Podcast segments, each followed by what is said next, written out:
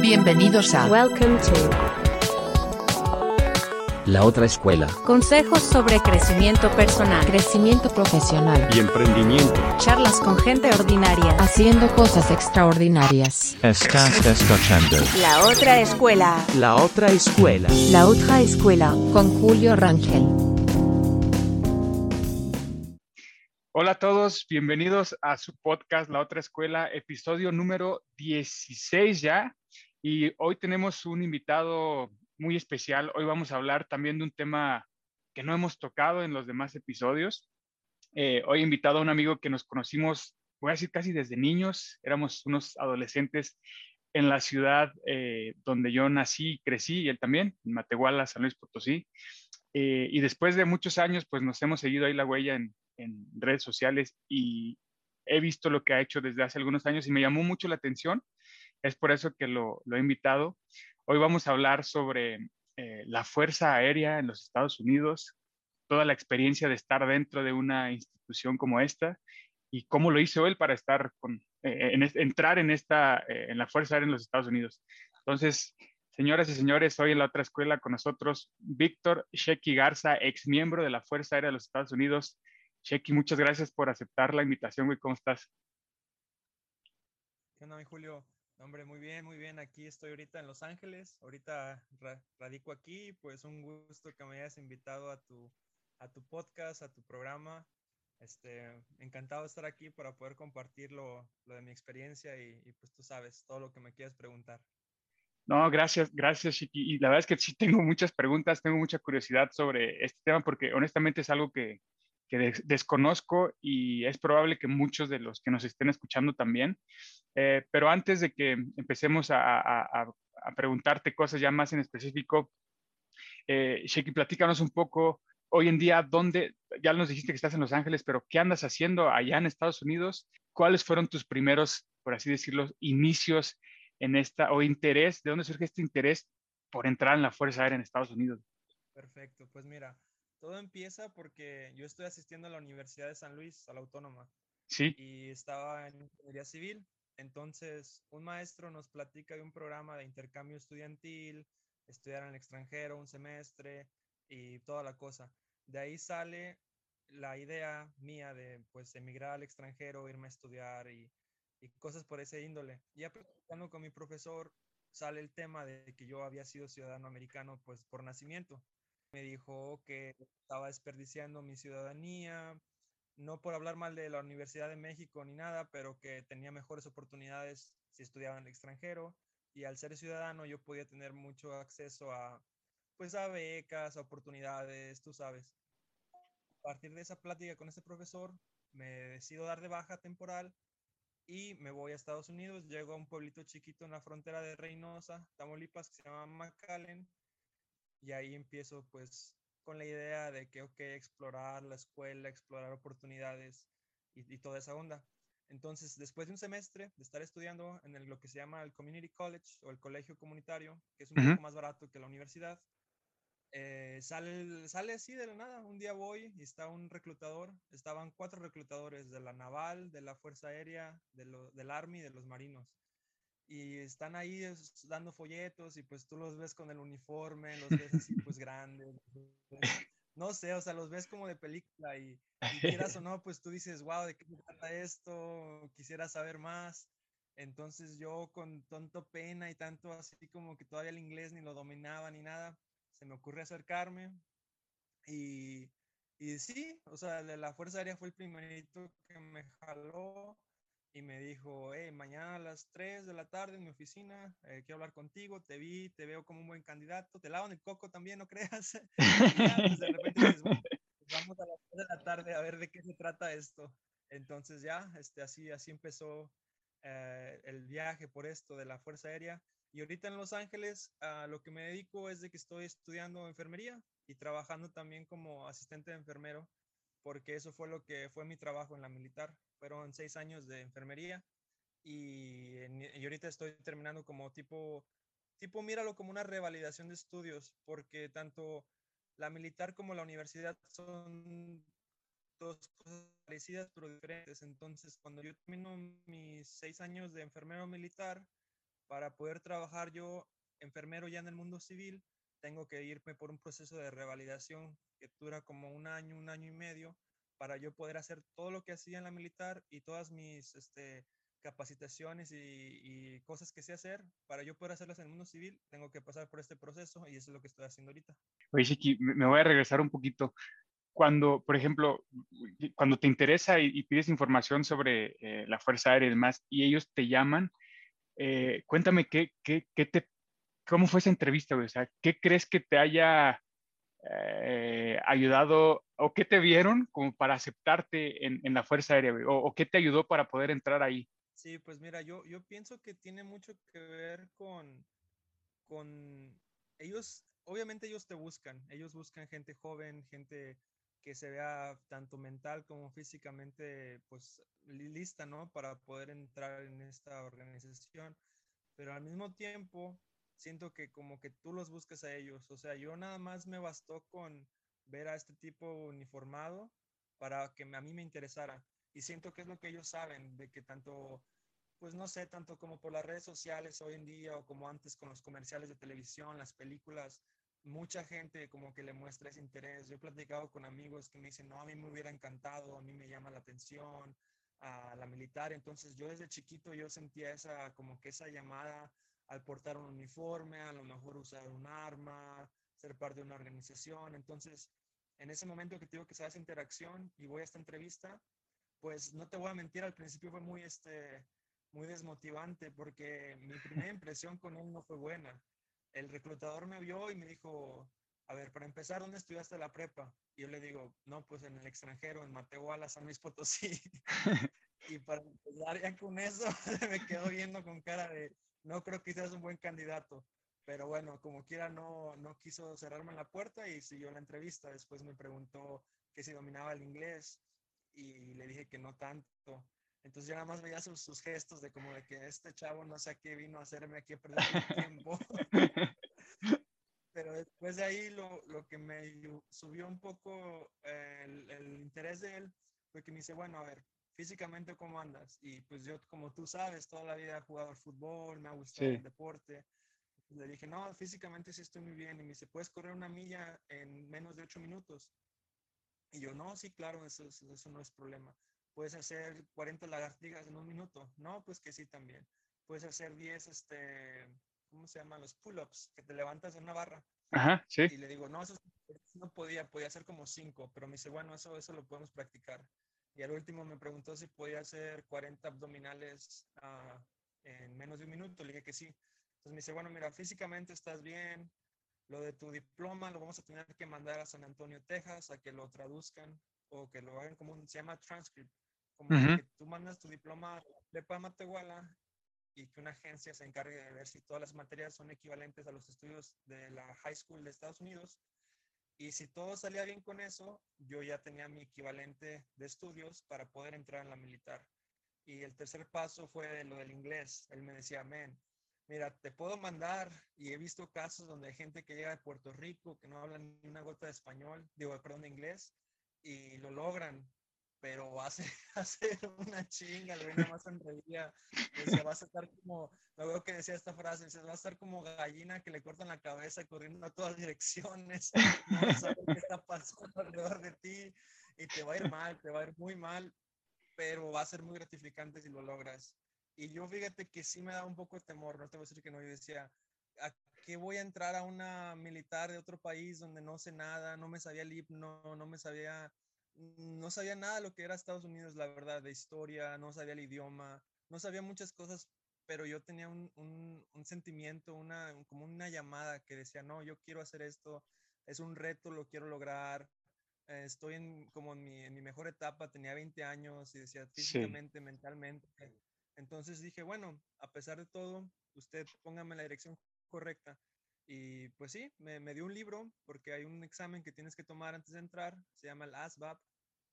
y, me dio, dio este libro y me dijo, tienes que estudiar esto, pero tienes que memorizar como que sea tu Biblia. Y pues si pasas el examen, pues entras y pues ya, así pasó. No sé si quieras seguir en ese tema o pasamos a otra parte del, de las entrevistas. No, eh, es que sabes que me, me- me llama mucho la, la atención, este, que- y quiero a lo mejor que tú me lo, me lo confirmes. Entonces, digamos que los principales obstáculos que tuviste primero fue, eh, tú dirías que el principal fue el idioma. El idioma fue la principal, el principal reto que tuviste para poder adaptarte. Sí, sí, definitivamente el idioma fue el reto más grande. Te puedo contar una anécdota muy Sí. graciosa. O sea, yo ya estando adentro, en lo que le llaman el entrenamiento básico, la Sí, primera noche, después de un día súper agitado y muchas cosas, muchos gritos, porque sí es como en las películas, o sea, ellos no se limitan en acercarte y gritarte aquí en el oído y decirte de cosas. sí, Después de muchos, muchos gritos y muchas cosas, por fin estás en una cama como a las 11 de la noche y ya cuando sientes que te puedes acostar y cierras los ojos ya para descansar, como a la una llegan y te gritan otra vez y te levantan. Es como una prueba, como que lo tienen así metódicamente todo bien alineado como para realmente ver quién puede aguantar cosas así pesadas, no sé. El punto de esto es de que te levantan y te empiezan a asignar trabajos dicen, tú vas a limpiar los, las botas de todos, tú vas a alinear las camas, tú vas a limpiar los vidrios de donde estamos, en los dormitorios. Y entonces a mí me dicen, te lo voy a decir en inglés, me dicen, you're going to be the sweeper. sí. Yo en ese momento no tenía una idea que era un sweeper. Yo decía, sweeper, ¿qué madres es un sweeper? No sé. y en eso, después de eso, el vato nomás dice, go. Y todos empiezan a correr en todas las direcciones, agarrando las cosas que necesitan para limpiar o para hacerse el, tra- el trabajo. Y yo me quedo así como en shock porque no tengo idea qué tengo que hacer. Entonces el instructor va, avienta su sombrero al piso, bien enojado, que si estoy tonto, li- literal te dicen que si estás tonto, que si qué te pasa, que por qué no te mueves. Y tú así como que, y luego me dice, me dice, ve, me dice, ve y agarra, dice, go and get the broom. And, ah, no, me dice, go and get the mop. And, no, sí, dijo broom, perdón. Dijo, go and get the mop and start sweeping. Y yo dije, no mames, que es un mop.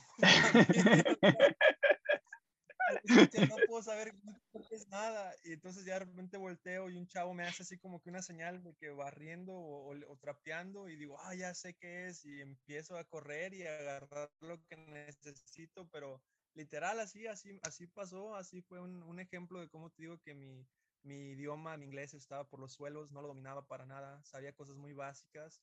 Y obviamente estando ahí, pues también a lo mejor en algún punto llegué a haber sabido que era, que, esa, que era esa palabra, pero en ese momento pues tu mente va en blanco por la presión, ¿no? Por cómo está todo pasando tan rápido. Entonces sí, ese es un ejemplo que te digo, sí, el idioma fue, fue mi, mi obstáculo principal. Oye, oye, está, está buena esa, esa anécdota.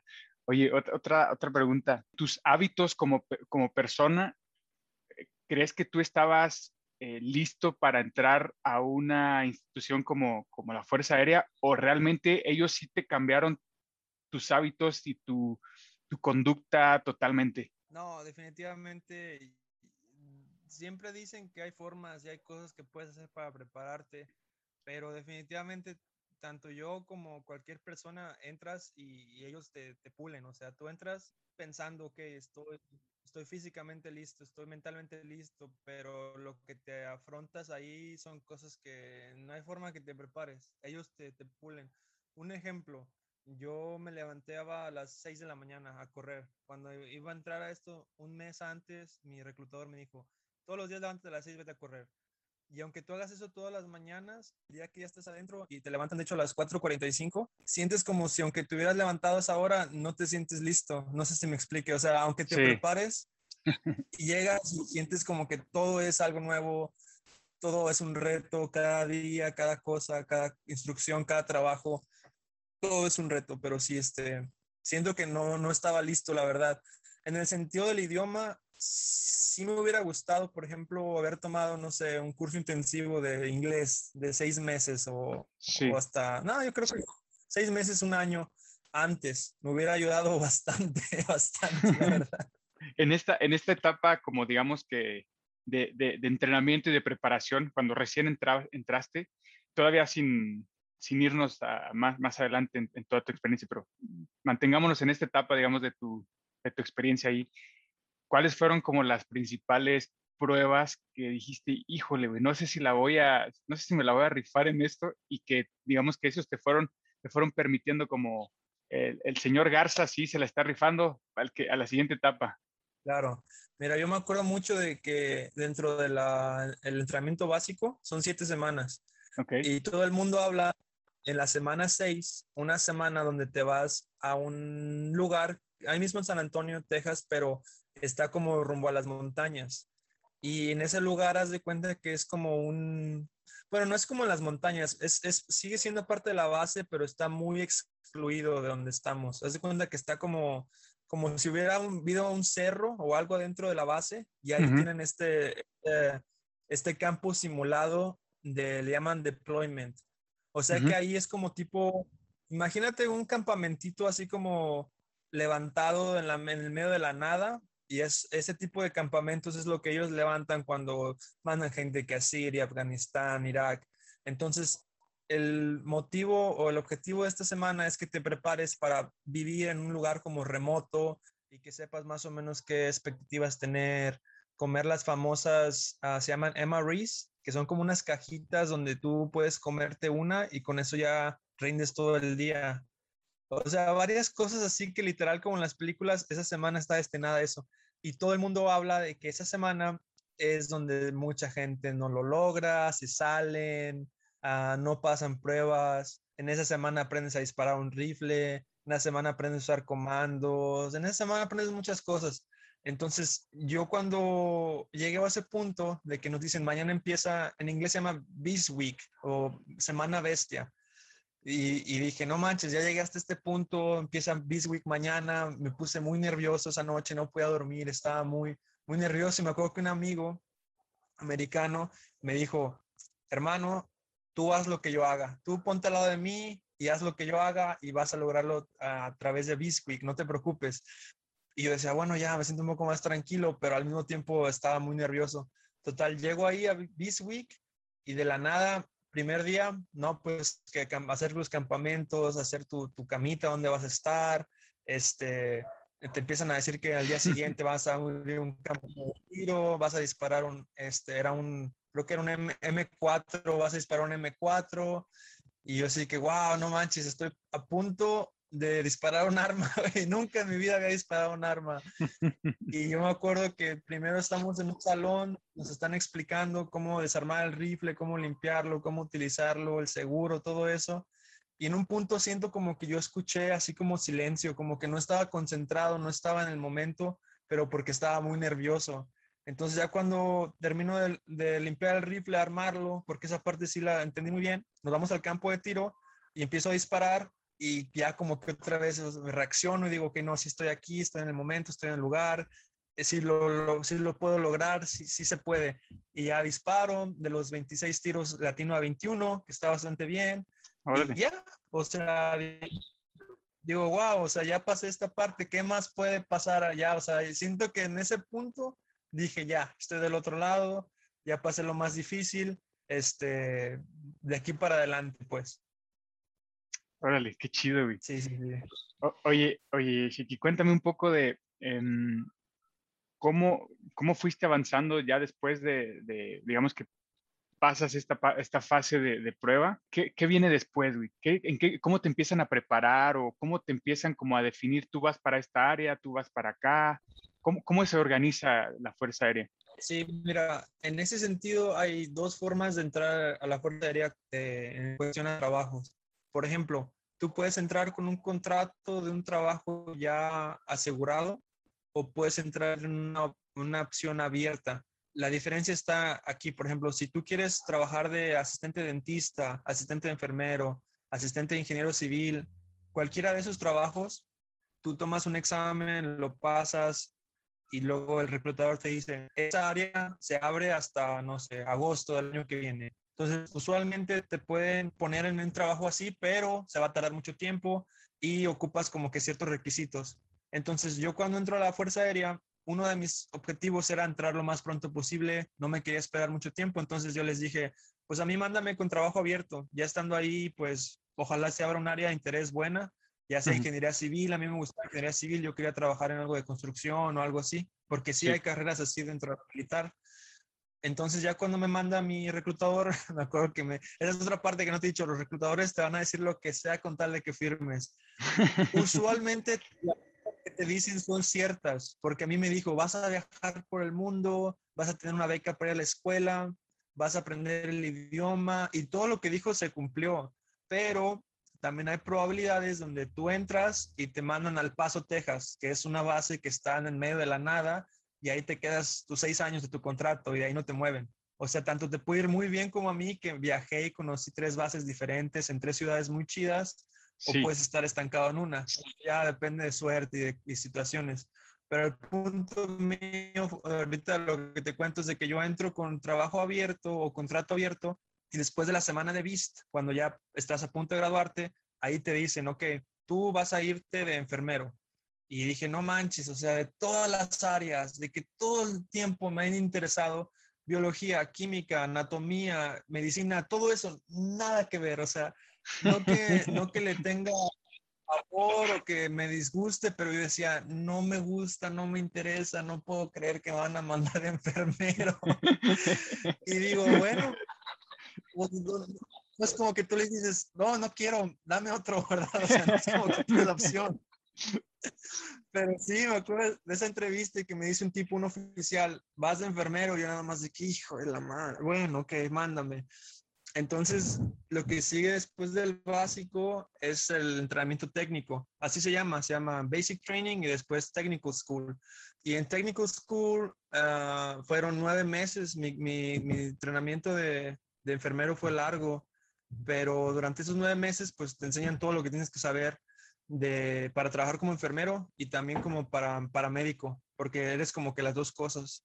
Y esa, esa parte la fue en San Antonio, Texas, y estuvo muy chido. Eso también tuvo muchas, muchas dificultades. Porque imagínate una persona que literal apenas está como que aprendiendo el inglés, que literal apenas está pasando muchos este, desafíos, que te estás adaptando a la cultura militar de nunca contestar nada, siempre decir que sí, siempre muy serio.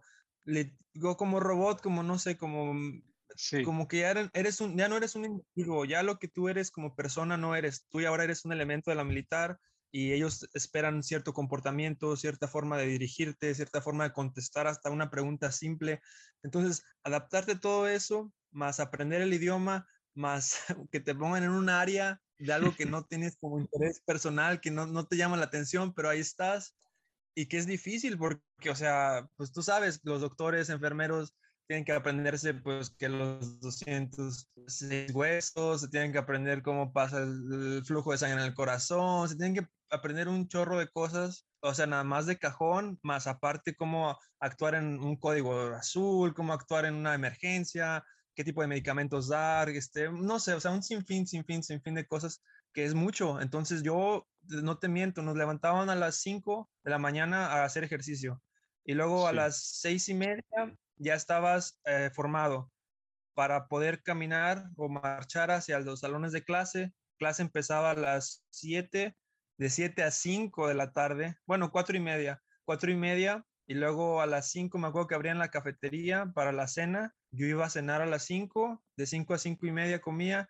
a las 5 y media, 6 estaba en la biblioteca, la biblioteca la cerraron a las 8 y de 5 y media, 6 pasando. Y eso era de lunes a viernes, los sábados todo el día en la biblioteca, porque yo sabía que si no le ponía ese empeño, no lo iba a lograr. O sea, así con todo ese empeño, reprobé cuatro exámenes y lo máximo eran cinco. Si tú reprobabas cinco exámenes durante el programa, pues ya te, te había dos, dos, dos cosas, o te reclasificaban un trabajo más simple, como de policía o de bombero, o algo más, más simple donde no ocupas tanto pasar tantos exámenes académicos o literalmente te sacan. O sea, dicen, no, pues no pudiste con el programa, muchas gracias, hasta luego. Y yo no quería que ese fuera mi, mi caso, entonces le, eché muchas, muchas ganas y gracias a Dios con mis cuatro exámenes reprobados y todo, eh, logré, logré graduarme de- del programa de enfermería. Oye, oye, Shiki, discúlpame mi, mi ignorancia, pero por ejemplo, yo ahorita que explicas eh, que a ti te, te mandan a, a cuestión, a temas de enfermería y hay cuestiones de temas de, de área de ingeniería y demás, yo escucho, o sea, yo me voy con esa idea de que escucho fuerza aérea y me imagino que son las son los soldados que, que, man- que manejan o pilotean aviones. ¿Me estoy equivocando o sí, es, sí va por ahí? No, o sea, literal, mira, es que si te la pongo, la Fuerza Aérea tiene más de 150 o 130 carreras. En la. Fuerza Aérea puede ser parte de la Fuerza Aérea y puede ser, puede ser, no sé, este, puede ser hasta cocinero, puede ser hasta un, uno Ok. que trabaja en el correo. La Fuerza Aérea, imagínate una organización tan grande que tiene creo que como 15 bases fuera de Estados Unidos, más Sí. aparte como unas 30 en Estados Unidos y tienen sobre, no sé, 5 mil o, no, ni me sé los números, pero imagínate de 5 mil a 10 mil individuos afuera de Estados Unidos y unos 10 mil, 15 mil dentro de Estados Unidos. Entonces todos ellos ocupan el correo, ¿verdad? Ocupan a alguien que sepa mandar el correo, ocupan ok. un- una estación de bomberos adentro de las bases, ocupan una estación de policías, ocupan un doc- unos doctores, enfermeros. Entonces, sí, la, literal, la Fuerza Aérea es mucho que ver con los aviones, con los pilotos, ah, pues, o sea, es lo que todo el mundo eh, se imagina cuando uno piensa Fuerza Sí. Aérea, un piloto, ¿verdad? O una misión de avión y que alguien se avienta en paracaídas o algo así. Pero no, Sí. también está al lado de, de también está al lado de, pues sí, que tiene un, un sinfín de, de trabajos. Ah, obviamente, yo cuando entré a la Fuerza Aérea en un principio, también iba con la misma mentalidad. Yo decía, ah, me encantaría a lo mejor en algún punto, pues no sé, pilotear, aunque sea un helicóptero o algo. Sí. Pero ya estando adentro, te, das, te vas dando cuenta que, pues sí, sí hay una posibilidad, sí hay una, una forma de eso, pero, ah, por ejemplo, mm, te voy a contar así brevemente. El Sí. proceso para que uno sea piloto de la Fuerza Aérea, tienes que estudiar alguna ingeniería que tenga que tener algo de relación con la aviación. Y luego tienes que ir a un colegio y pues graduarte de un diploma de cuatro a seis años de educación pues de, de universidad, ¿no? Y ya con eso puedes aplicar para ser piloto de la Fuerza Aérea y ya eh, entonces ellos ya te ven y dicen que esta persona graduada de tal universidad, seis años de educación, bla, bla, bla. Entonces ya te, te toman y te mandan a la, a la escuela de, de aviación y ya por fin después de eso, como no sé, unos dos años, tres años de, de la escuela, te gradúas de piloto y entonces ya eres un oficial y piloto de la Fuerza Aérea. Entonces el proceso para que uno sea piloto sí es un poco complicado, costoso, tiene tiempo. Y, esa es una parte, ¿verdad? Y, y eso pues sí no, no, no aplicó conmigo. Yo más bien entré con lo de la idea de trabajar en ingeniería civil, acabé, acabé terminando en enfermería y pues sí, así fue mi, mi, mi historia y mi paso en la Fuerza Aérea. Oye, qué interesante, Chiqui. Oye, moviéndonos a- ahora a la parte de que eh, yo me acuerdo que, que por ahí vi que estuviste en diferentes partes de- del mundo y lo acabas de comentar. Antes de que nos platiques brevemente tu, tu experiencia en cada una de las bases donde estuviste, ¿qué crees, por, por qué te mandan a ti o qué hiciste para poder aplicar y, y- y que te aceptaran en otras bases eh, en el extranjero? Pues mira, el, el proceso más bien es, es, es un poco simple. Ah, cada dos años usualmente te mueven de una base a otra. Como que Ok. tienen este, esta, este esquema de que piensan que estar moviendo las unidades de lu- lugar a otro, tanto te gratifica como, como miembro, o sea, como que tú llegas a un lugar nuevo y como que empiezas a trabajar otra vez como que si fueras nuevo a la militar. Sí, Siento que por esa razón lo hacen, como para mantener a los miembros interesados, que haya nuevos retos, que llegues con nuevos jefes. Entonces, por esa razón, cada dos años usualmente mueven a alguien de, de base. Entonces, yo estoy en San Antonio, me gradúo de mi programa de enfermería, estoy ahí un breve tiempo y empiezan a decir, ok, este, vamos a empezar a mandar a todos los nuevos graduados a diferentes bases. Y nos dan Ujú. una lista donde tú puedes escoger y poner qué bases te gustarían. No quiere decir que te van a mandar ahí, obviamente, ¿verdad? sí. Solamente quiere decir que dices, ay, a mí me gustaría aquí y si tuvieran una opción, digo, una vacante, pues hay una probabilidad que te manden. Entonces yo recuerdo que un tío, que tío lejano que tengo, que una vez platiqué con él, de eso de la militar, él estuvo en el Army y me dijo, no, yo estuve en, en Alemania, Alemania fue súper increíble para mí, mis dos años allá estuvieron increíbles, bla, bla, bla. Te recomiendo que si tú tienes interés de pues viajar a, al extranjero y no te importa dejar Estados Unidos, te recomiendo que pongas una base en Europa y sobre todo Alemania.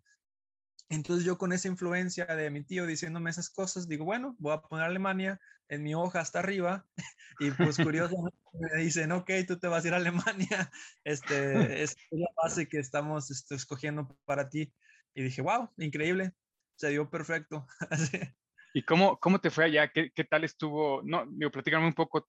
¿Tuviste mucha interacción con la cultura alemana o qué funciones hiciste eh, por allá?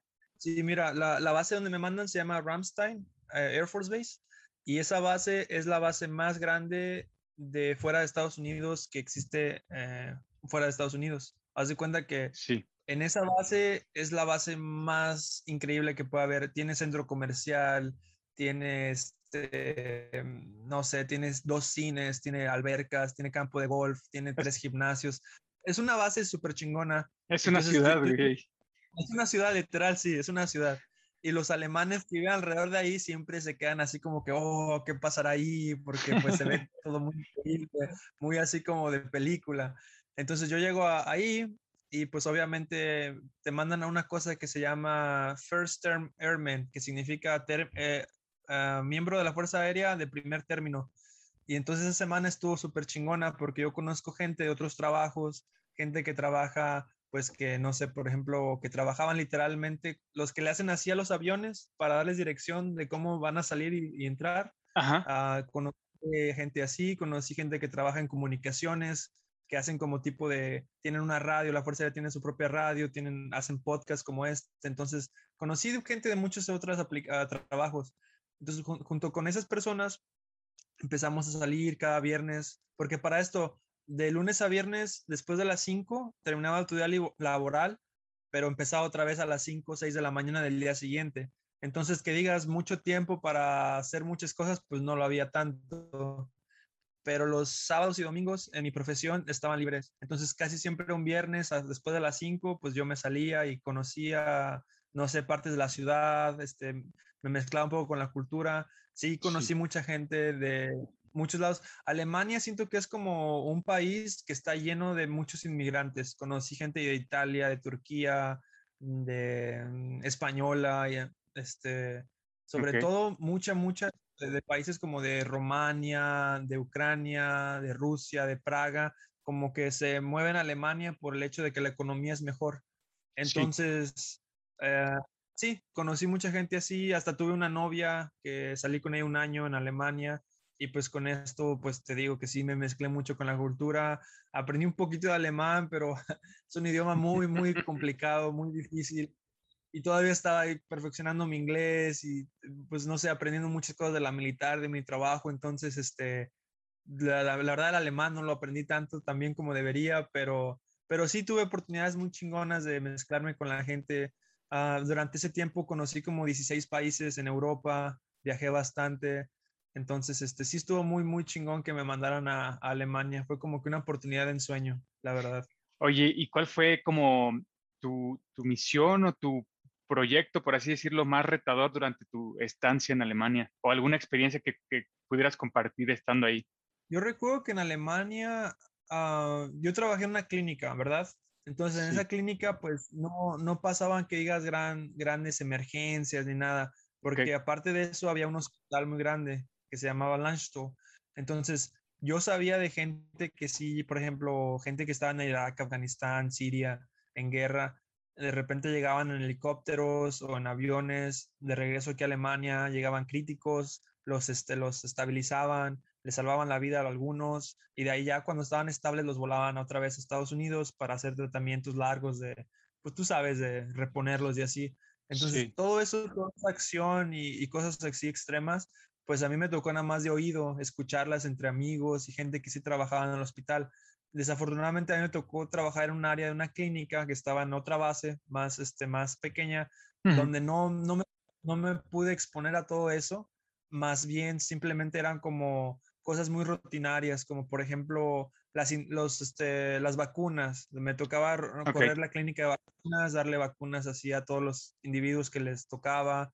Eh, mucha gente que se tiene que mover de un lado a otro, les tenemos que poner vacunas, por ejemplo, contra el sarampión, contra, no sé, malaria, cosas así. Sí. Entonces me tocaba hacer eso. Ah, me tocaba también, por ejemplo, procesar gente que estu- estuvieran bien con sus físicos, gente que te iba, iba a hacer un examen o alguna prueba, les tenemos que hacer un examen físico. Entonces mi trabajo, la verdad, no fue tan emocionante Ok. ah, como lo pudo haber sido, porque sí había muchas cosas en esa base que pasaban, muchas cosas, pero a mí como que me tocó un poco más, algo más tranquilo. Desafortunadamente me hubiera gustado algo con un poco más de acción, la verdad. El reto más grande que me tocó en Alemania, yo creo que más bien fue simplemente, pues no sé, o sea, desarrollar mis habilidades como enfermero. Un ejemplo, en la escuela te enseñan a hacer este, intravenosas. Eh, y tú ya dices, no, bueno, ya las domino, ya se las hice a un compañero, las hice muchas veces en un brazo de práctica, pero ya cuando llegas a un trabajo y llega un paciente y que está deshidratado y que se desmayó en, un examen de correr y, está crítico, entre comillas, ¿verdad? O sea, tampoco se está muriendo, pero te pide el doctor que le pongas fluidos y tú ya nada más ves el, el brazo y dices, esto lo vi en la escuela.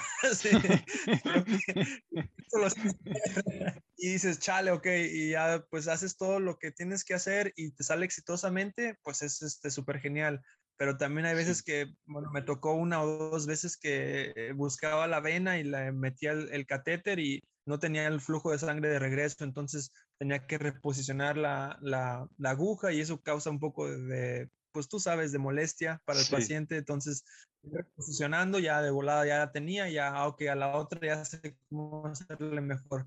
Entonces yo creo que pues mi, mi, reto más grande fue simplemente desarrollar mis habilidades de enfermero y pues seguir adelante con, con el trabajo. También tuve un doctor que te cuento así, sin entrar en muchos detalles, que eh, sí era un poco hasta cierto término racista, hasta cierto término clasista, hasta cierto término gacho como un humano.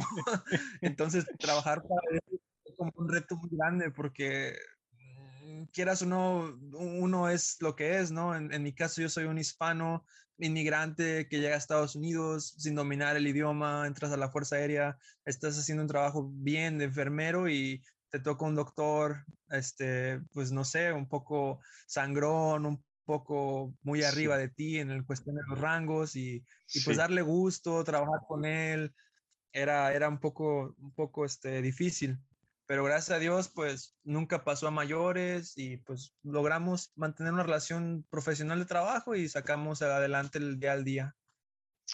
qué, qué interesante y, al final digo, todo tiene, creo yo, sus lados positivos y negativos, pero sin duda lograr estar en Alemania ya es un gran, un gran logro.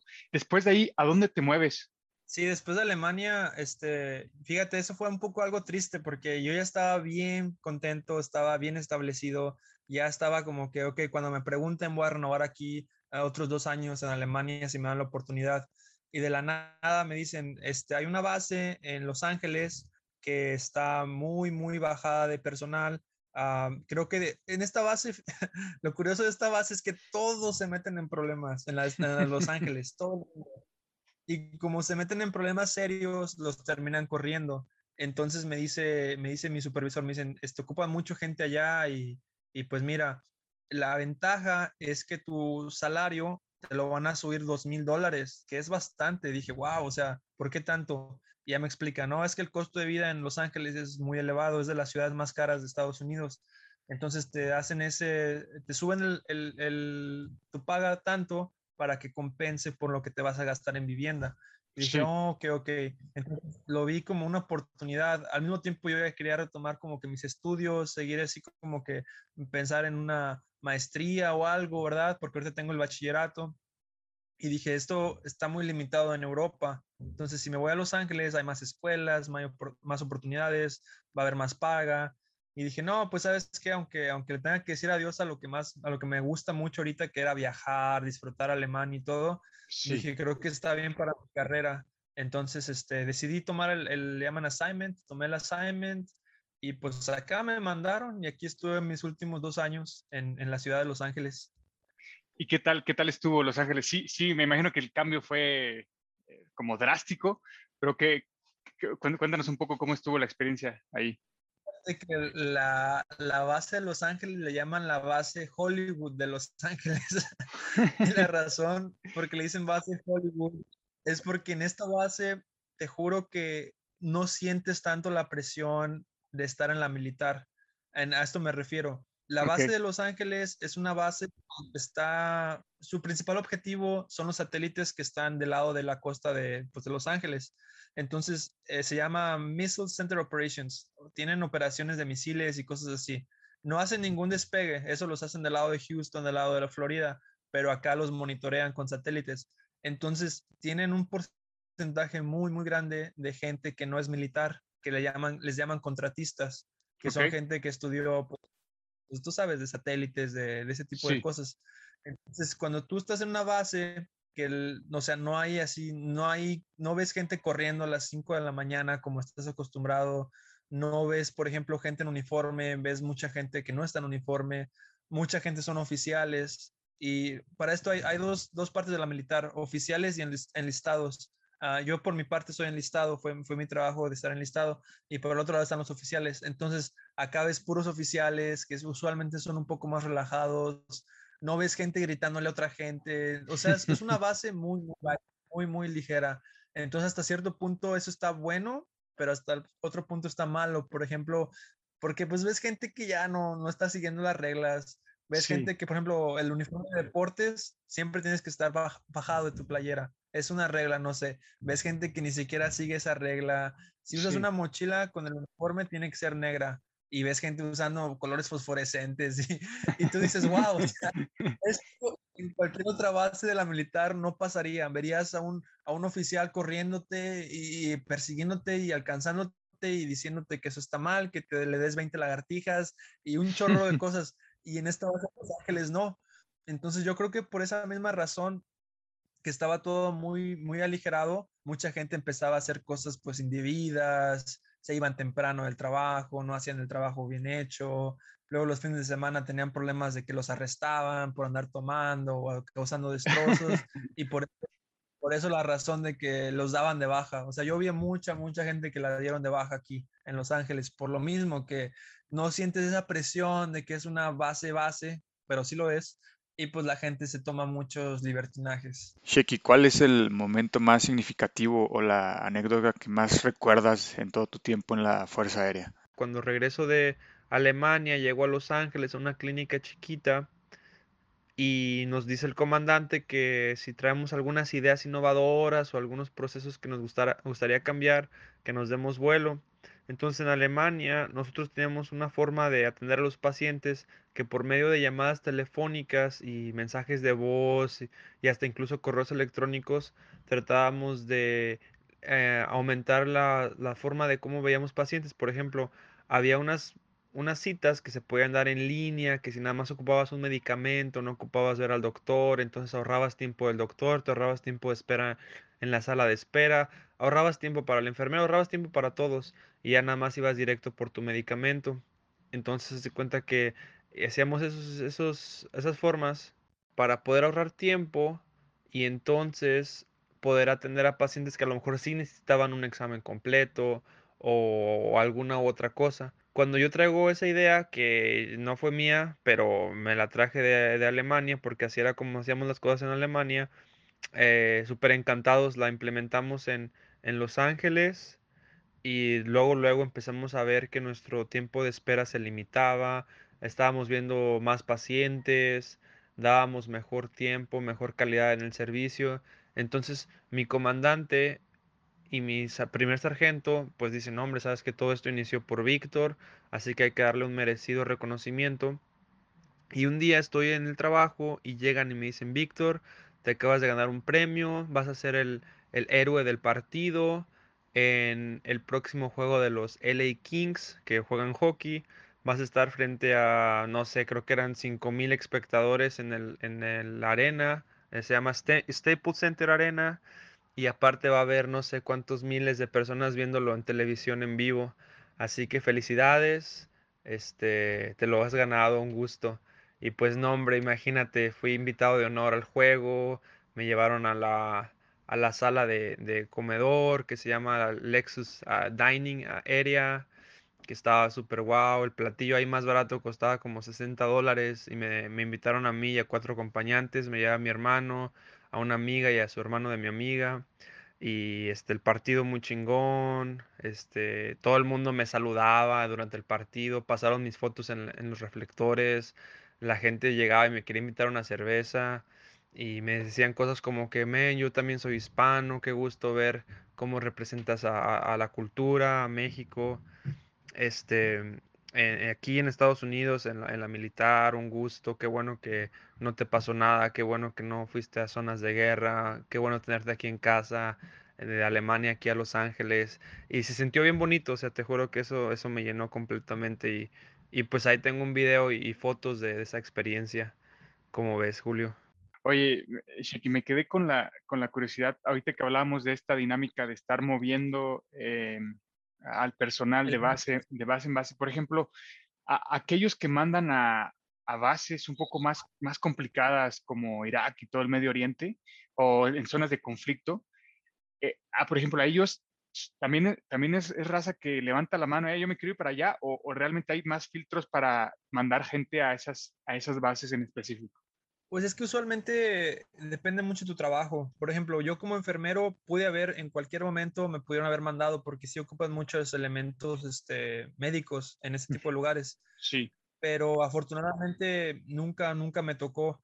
Y en el sentido de la gente que va para allá, yo creo que si tú entras, por ejemplo, al Army y entras con un trabajo de infantería, es muy, muy probable que en algún punto de tu carrera te van a mandar a una zona de conflicto. ¿Por qué? Porque pues estás en el Army y en el Army es donde mandan más elementos y tu trabajo de infantería pues es eso. Eres una persona que carga un rifle y estás listo para, para la acción, en pocas palabras. Entonces depende mucho de tu trabajo y si por ejemplo eh, en ese sentido de que si te preguntan si te quieres ir o no, no, porque fíjate que es una cosa de la militar todo lo que me pasó no es como que si tienes una opción o no, si te gustaría o no te gustaría. Tanto sí, en el momento que dicen tú vas de enfermero, tú vas a Alemania, tú vas a Los Ángeles, todos son como le llaman órdenes. Entonces Sí. ya cuando alguien pide tus órdenes y ya llega tu oficio y te dice qué es lo que está pasando, tendría que pasar algo como sobrenatural, como que te rompes un pie o, o algo extremo para que cambien esas órdenes, porque sí es, así es, así es la militar, es, es una cuestión de, de seguir y acatar lo que te ponen. Ujú.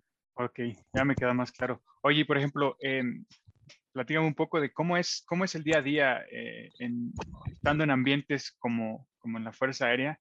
Eh, ¿qué, tan, ¿Qué tan alejado o qué tan cercano es? Lo has mencionado varias veces durante, durante eh, la plática, pero ¿qué tan alejado es de lo que nos muestran o, que, o cómo nos lo venden en, en, comerciales, en películas, eh, en series, etcétera? ¿Cómo- Sí hay mucha diferencia entre eso. Obviamente no deja de ser películas, hay algo exagerado ahí, pero en base a tu experiencia, lo que has visto, que, que- ¿cómo lo puedes comparar eso? Pues fíjate, Julio, que lo que sí es muy atinado es lo que viene siendo entrenamiento básico. Tú has visto en películas como, no sé, una persona con un sombrero negro que es el instructor, se sube a un camión y les empieza a gritar a todos que se bajen y que les hagas lagartijas y que corras y que hagas esto y que lo otro, y luego te gritan al oído bien cerquita. Todo eso es real. Todo eso sí, sí es verídico y sí pasa así en lo que es el entrenamiento básico pero ya después como que eso de que vas a estar siempre lanzando granadas y disparando y con el enemigo, pues ya depende, va de trabajo en trabajo. Entonces, por ejemplo, una persona que trabaja de infantería en el Army, quizás ibas a estar pues en, en el conflicto, en guerra, disparando, no sé, pero una persona así como que trabajas, no sé, puedes trabajar hasta de abogado. Entonces, si tú eres un abogado de la militar, pues vas a estar en un escritorio haciendo casos, llevando casos, Sí, defendiendo acusados, cortes marciales, cosas por el estilo. Entonces eso, pues nunca, también hay películas de eso, ¿verdad? Pero pues no, no es como te la pinta Hollywood, ¿verdad? De que vas a llegar a un helicóptero y te vas a lanzar y vas a salvar gente. Y pues sí, ¿verdad? Depende, va de trabajo a trabajo, pero, pero sí, sí, sí, hay, hay muchas, muchas oportunidades chingonas de, de, no sé, realizar un trabajo y sobresalir y cosas así. Oye, eh, acercándonos a la, parte final de, este episodio, eh, me gustaría preguntarte de los, de los líderes que tuviste durante o que has tenido durante tu, toda tu experiencia, eh, ¿qué consejos te han dado? ¿Qué, recomendaciones te han dado y que tú las tomaste como, como propias y, y buscaste seguir ese, ese consejo al pie de la letra? De los mejores consejos que recuerdo es saber cuándo pedir ayuda. Se escucha algo muy simple, pero literalmente yo siento que eso fue algo que a mí me hacía falta. No por soberbio, más bien porque siempre me sentía muy capaz y siempre sentía que yo podía lograr todo y que no necesitaba de mucha gente. Entonces, ya estando dentro de la militar, uno de mis supervisores se da cuenta de eso y me dice, mira, no tiene nada malo de vez en cuando levantar la mano y pedir ayuda. ¿Por qué? Porque somos una organización y somos un conjunto de personas de diferentes este, backgrounds, o sea que venimos de diferentes lugares, diferentes culturas. No sé, en un, en un momento puedes tener un chino, un coreano, un mexicano, un puertorriqueño y un americano en un mismo cuarto y todos tenemos una misión en común. Y para lograr esa misión tenemos que saber cuándo y dónde nuestras capacidades nos pueden llevar o limitar y en el, en el sentido en el sentido de que a veces es necesario pedir ayuda entonces, eso fue una cosa que a mí me ayudó mucho. Ya cuando yo aprendí a pedir ayuda y no sé, este saber que la gente estaba ahí disponible para, para mí y que era un trabajo de equipo, eso me ayudó bastante. Entonces yo pienso que a lo mejor hay gente igual que yo que no se les da pena, les da miedo, piensan que van a perder su trabajo, que les van a tachar de incompetentes, no sé, por muchas otras razones, pero yo siento que es mejor solicitar la ayuda y estar en el momento, en el lugar y saber hasta, hasta dónde llegan tus capacidades para poder seguir adelante como persona y seguir creciendo. Siento que eso fue una cosa muy importante, un, un, un mensaje muy bueno que me dio un, supervisor. Y pues más que nada, como que te vuelves una persona muy, muy solidaria. Y yo creo que eso se trata la militar más que nada. Ver que la persona de la derecha tiene algunas carencias, la persona de la izquierda tiene algunas cosas que sobresalen más, tú mismo como persona tendrás cosas en las que eres mejor que otros o en las que no eres tan bueno. Y esta organización, el, la verdad que sí te ayuda a sobresalir como individuo, como grupo, y te pone en la dirección que literal, una de, los, de las frases de la Fuerza Aérea es el, el cielo es el límite. Entonces, eso sí es cierto, te ponen a pensar que no hay ninguna limitante, tú eres tan apto como el, cualquier persona, estás dentro de la militar, estás dentro de una organización muy chingona que te ayuda a crecer. Entonces yo creo que las palabras de mis supervisores siempre fueron como de aliento, de impulso, de mejórate. Y, y hay muchas formas en las que te ven. Por ejemplo, yo recuerdo que me decían, ok, tú eres bilingüe, ve y toma un examen para que te certifiques como bilingüe para la militar y estés dado de alta por si llega a haber alguna misión tanto humanitaria como de que ocupen traducción o algo, pues si estés, estés como en un sistema, en una, una lista de que tú puedes desarrollar ese trabajo. Sí. Entonces se trata de eso, como que ver qué, qué cosas, en, las, en qué cosas tú puedes sobresalir y para en qué ellos te pueden usar para que seas, este, no sé, una, un miembro muy, muy este, valioso. Y es algo muy chingón, por eso yo a veces decía, me encantaría hacer esto durante toda mi vida, porque con que tú trabajes 20 años en la militar, eh, con esos 20 años ya te puedes retirar y, y ya, termina tu, tu, trabajo y ya si quieres te puedes salir. Pero pues fíjate que durante mi último año también tuve algunas cositas este, uh, físicas. Me lastimé la mano, una fractura, me fracturé sí. la cadera. Entonces ya como que también pones todo es una balanza y dices, entonces este, sí, de eso se trata. ¿Cómo ves, Julio? Oye, qué, qué interesante, Sheki. Este, y, y, digo, lo platicas y ya te da más sentido todo lo que uno escucha de fuera, eh, comparado contra lo que sí es y lo que sí pasa ahí adentro, ¿no? Eh, antes de, antes de, de ya despedirnos, eh, Sheki, me gustaría preguntarte, em, ¿qué, imagina que nos están escuchando jóvenes, adultos que estén interesados en, en temas parecidos a lo tuyo, que en algún momento ya sea tanto en temas de enfermería, en temas, cuestiones de militar, cuestiones de, migrar al ex, extranjero. En base a toda tu experiencia, en tres puntos, en tres, en tres consejos, ¿qué les dirías?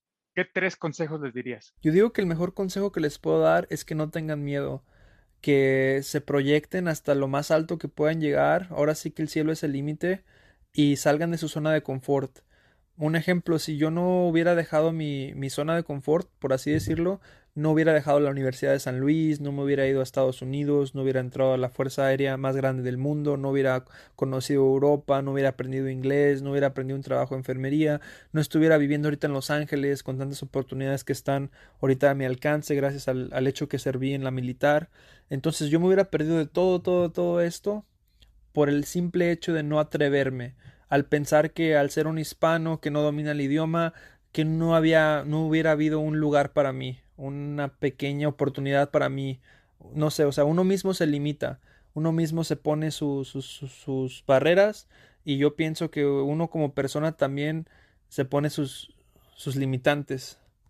No, pues perfecto, Sheki. Muchas gracias, muy interesante. La verdad es que eh, nos has cambiado, al menos a mí, la perspectiva de, esas ideas que tenía sobre, sobre el ejército y sobre todo en Estados Unidos. Eh, antes de despedirnos, eh, para aquellos que te quieran preguntar cosas más en concreto, ¿dónde te pueden encontrar? ¿En dónde te pueden contactar para preguntarte a lo mejor cosas ya más en específico? Claro, para las personas que me quieran contactar directamente, que tengan algunas preguntas sobre, no sé, por ejemplo, los salarios de enfermería en Estados Unidos, cómo le hice para aprender inglés en un corto tiempo, mm, cualquier cosa relacionada a la militar, ahora que estoy considerado un veterano, qué es ser un veterano, no sé, cualquier cosa, cualquier duda, mm, claro, me pueden contactar a través de mi correo electrónico, es xeky